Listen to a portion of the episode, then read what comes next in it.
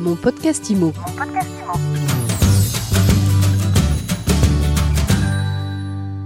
Bonjour à tous et bienvenue dans ce nouvel épisode de mon podcast IMO. On parle des effets de la crise sanitaire aujourd'hui en Ile-de-France. Les effets concrets de la crise sanitaire, eh bien, on les voit tous les jours avec les pancartes à louer, bail à céder, les magasins fermés. Et on en parle tout de suite sans langue de bois avec Émilie Jousset. Émilie, bonjour. Bonjour Ariane. Émilie, présidente de l'UNIS Île-de-France. Alors, en deux mots, vous nous rappelez ce que c'est l'UNIS Île-de-France? Oui, bien sûr. Alors, l'UNIS, c'est le syndicat des professions euh, immobilières. Euh, en Ile-de-France, on représente donc euh, les syndics, administrateurs de biens, gérants, promoteurs rénovateurs. Donc on est le premier syndicat d'ailleurs des promoteurs rénovateurs euh, on représente aussi les agents immobiliers et les agents commerciaux. Donc euh, à peu près tout l'échantillonnage euh, de tous les acteurs de la gestion immobilière. Et donc l'UNIS Île-de-France, ça couvre toute la surface du Grand Paris. Donc toute la surface du Grand Paris. Donc vous êtes évidemment en première ligne pour observer l'impact du, Covid-19. Bah, d'abord, on va commencer par les, les copropriétaires. Qu'est-ce que ça donne au niveau du règlement des charges de copropriété? Alors aujourd'hui, on commence à avoir des chiffres. Sur la région parisienne, on avait le trimestre dernier une augmentation d'impayés des charges de copropriété de l'ordre de 6%. Euh, donc on va voir le trimestre prochain comment ça évolue, mais euh, on commence, même si 6% ça peut paraître limité, cette augmentation, elle est quand même symptomatique de la crise économique que provoque la crise sanitaire, et il va falloir rester assez prudent observateurs actifs que nous sommes en tant que professionnels de l'immobilier sur les impacts que ça peut avoir dans le règlement des charges euh, et des prestataires qui euh, que nous enfin que nous orchestrons euh, dans nos immeubles gérés par les syndics de copropriété, puisque en cas de gros impayés dans certains immeubles, bah, on va avoir des difficultés pour régler certaines charges. Donc voilà, on est toujours en surveillance active de ces impayés et je pense qu'il faut être réaliste. Euh, cette petite augmentation euh, doit être surveillée attentivement euh, pour voir si elle n'augmente pas trop dans l'avenir. Donc cette petite augmentation, elle remonte à 2021, enfin, sur le dernier trimestre selon ce que vous dites. C'est-à-dire que l'année dernière, les, taux sont restés stables. Oui, parce qu'en fait, euh, pendant toute la première euh, période de la crise, euh, les copropriétaires ont été assez, enfin, une très bonne osmose et une très bonne gestion entre les copropriétaires et, leurs syndics, puisque tout le monde était dans le bain de cette crise et donc tout le monde découvrait les difficultés qu'ils avaient et donc du coup, voilà, tout le monde était solidaire. Aujourd'hui, on se rend compte qu'il y a des disparités un an après. Euh, de revenus et du coup, euh, bah, forcément, euh, cet impact se retrouve dans le règlement des charges. avant d'aller plus loin, Émilie, qu'est-ce qu'on dit aux copropriétaires qui nous écoutent et qui ont des difficultés justement à payer leurs charges? Alors surtout, la première chose à faire, c'est d'en parler. Je le répéterai jamais assez. Il faut jamais faire l'autruche quand on a des difficultés financières, mais c'est pas valable qu'avec son syndic ou son bailleur. C'est valable dans la vie en général. Euh, il faut tout de suite en parler au syndic. On met en place de façon complètement gratuite des échéanciers. Euh, on fait euh, en sorte que le processus de paiement soit progressif de façon à résorber la dette et ça s'organise en fait. Donc les services comptables des syndics de copropriété ont l'habitude de faire ça. Aujourd'hui, on a sur toutes les plateformes quasiment des syndics un moyen de paiement qui s'appelle le prélèvement à la demande. Donc vous pouvez vous-même aller sur votre espace personnel sur le site de votre syndic et programmer ces prélèvements aux dates que vous voulez et au montant que vous voulez. Donc de cette façon-là, déjà, il faut être proactif dans le règlement de sa dette. Merci. Alors maintenant, on va passer aux loyers commerciaux avec tous ces, tous ces restaurants, tous ces commerces fermés, tous ces bails euh, à céder. Comment, comment ça se passe? Qu'est-ce que vous constatez, vous? Oui, parce qu'on peut tout de suite éliminer les problèmes d'impayés en habitation. Euh, il n'y en a pas eu. Enfin voilà, on constate pas de, de problème de ce point de vue-là. Par contre, pour les loyers commerciaux, évidemment, quand lors du premier confinement, on a fermé tous les commerces, les premières aides n'ont été que pour euh, les salariés et, euh, et, le travail à temps partiel, enfin le chômage partiel dont on a beaucoup parlé. Donc les, tous les restaurateurs locataires ou restaurateurs et autres commerçants se sont retrouvés sans chiffre d'affaires bah, et donc façon complètement impossible de payer leur loyer. Donc on a eu évidemment euh, des vagues de grosses foncières qui ont fait des effets d'annonce en offrant les loyers à leurs clients. Il faut savoir qu'en France, les bailleurs, qu'ils soient commerciaux ou habitations d'ailleurs, à 90%, ils n'ont qu'un bien. Louer. Donc en fait, quand vous avez qu'un seul bien, c'est forcément un complément de revenu, que ce soit de retraite ou de revenu, ou euh, quand vous avez emprunté, euh, ça vous permet de rembourser votre emprunt et votre investissement. Donc en fait, c'est des gens qui n'ont pas de surface financière pour offrir le loyer à leur à leurs locataires. Donc depuis novembre, donc le deuxième confinement, les commerçants ont une aide de 20% de leur chiffre d'affaires pour payer leur loyer. Donc depuis cette période-là, euh, ils peuvent euh, voilà financièrement payer leur loyer.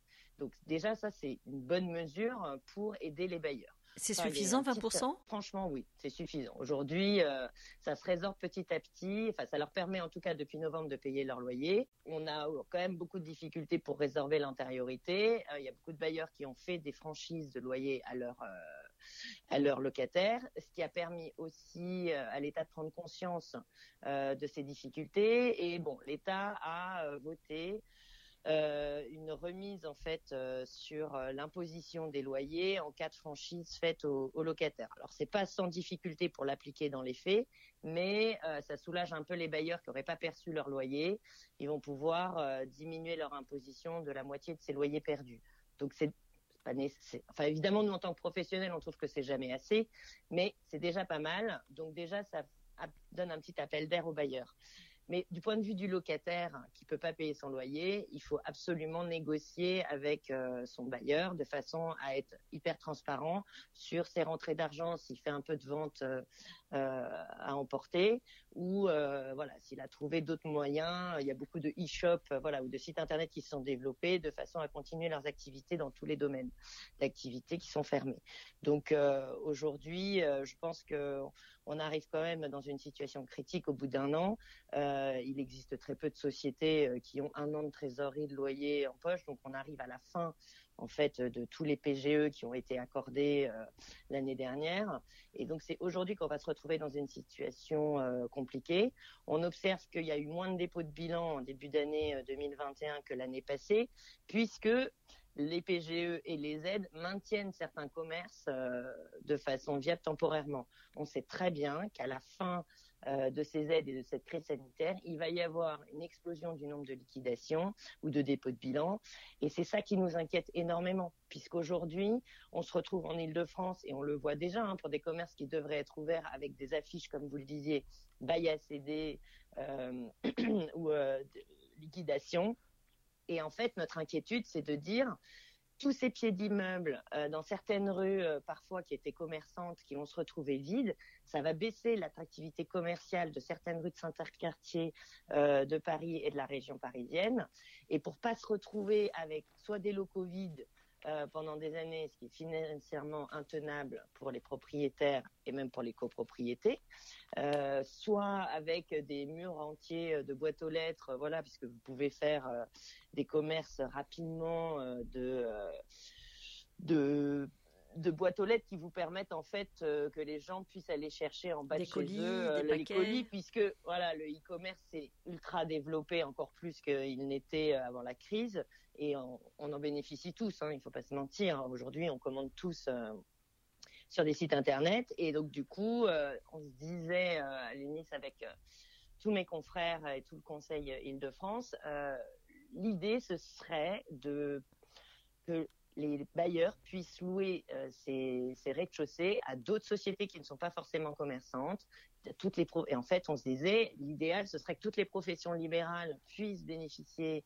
euh, de ces pieds d'immeubles et de ces beaux commerciaux, euh, même si ce ne sont pas des, métiers euh, inscrits au registre du commerce, de façon à ce que la vitalité commerçante, passage d'un quartier ne soit pas. ce qu'il faut savoir, que ce qu'on veut, c'est garder une ville attractive, commerçante, vivante. Voilà, on a tous envie de vivre dans un quartier euh, animé. Donc, euh, et pas dans une rue morte où, euh, voilà, il se passe. Donc, du coup, notre idée, c'était ça. Aujourd'hui, la mairie de Paris est en pleine réorganisation et réflexion sur son PLU et on se disait que, voilà, une action sur les catégorisations de commerce, de bureaux à Paris serait intéressante pour euh, soutenir les bailleurs afin de trouver des locataires euh, qui prennent à bail euh, leurs biens. Et puis il y a aussi la transformation de, ces locaux en habitation. C'est une tendance qui était euh, une lame de fond qui était avant la crise sanitaire et qui risque de s'accentuer. La transformation des locaux commerciaux euh, en habitation sont permises dans le cadre de la location saisonnière euh, et notamment sur Airbnb pour pas le nommer. Et nous, ça nous inquiète parce que c'est des usages qui sont compliqués en copropriété puisque les locaux sont pas toujours adaptés à l'habitation. Vous êtes une des rares voix aujourd'hui qui dit oui sur le marché concrètement il y a des difficultés. Ben, on a observé nous euh, de façon hyper réaliste euh, dès septembre une baisse euh, du nombre de promesses de vente signées et les notaires l'ont confirmé trois mois plus tard. On a tout de suite constaté que les délais de mise en vente et donc entre le moment où vous mettez le bien à la vente sur les portails d'annonces et le moment où vous faites les visites et où vous avez la première offre, euh, que ces délais se sont énormément rallongés, euh, puisqu'on est passé à Paris entre 15 euh, jours, un mois, à deux mois, trois mois. Donc en fait, c'est énorme en, temps de, négociation. Et du coup, forcément, bah, ça a un impact sur les prix. Aujourd'hui, on est passé d'une hausse de chaque année de 6% du prix en région parisienne à une hausse de 3%. Donc je ne dis pas qu'il va y avoir une, une, baisse, mais on voit bien que voilà, les prix commencent à se tasser et que l'augmentation commence à baisser. Donc il faut évidemment euh, être réaliste et on le voit maintenant sur la location, c'est-à-dire qu'aujourd'hui on a un stock énorme. Il suffit de se balader d'ailleurs sur un portail euh, d'annonces. Hein. On a un stock énorme euh, de petites surfaces. Euh, alors d'une part parce que tous les biens qui étaient loués sur Airbnb bah, sont repassés sur les portails en meublé de location classique, et d'autre part parce qu'on n'a pas les gens pour pour les louer ces petites surfaces. On n'a plus d'étudiants, on n'a plus de touristes, on n'a plus de déplacements professionnels puisque tout se fait en visio. Donc toute cette population là qui était amenée à se déplacer, à venir pour quelques réunions ou congrès que ce soit, ne bouge plus puisque tout est dématérialisé.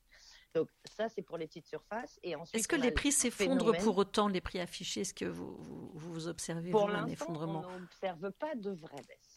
Je dois être franche avec vous, il n'y a pas une vraie baisse, il y a une stagnation. Euh, il va y avoir forcément une correction des prix, mais elle est à la marge, puisque chaque bailleur étant dans une situation financière différente, va faire une correction sur les prix euh, dans son propre timing et de sa propre proportionnalité de ce qu'il peut accepter ou de ce qu'il peut supporter. Euh, je pense que pour l'instant, on est plutôt dans un marché attentiste, mais on le voit là déjà pour les grandes surfaces.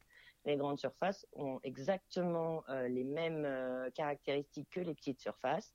On ne trouve plus preneur pour les grandes surfaces à, à Paris. Donc ça prouve bien qu'il y a une, prudence de nos de nos clients, de nos confrères, de voilà, de nos citoyens. En fait, euh, on est tous euh, pris euh, dans cette crise et on est tous en train de se dire. Euh, c'est pas le moment de faire de gros investissements ou de déménager ou voilà. Tout le monde reste en fait dans une situation attentiste et du coup, ça a un impact sur le marché.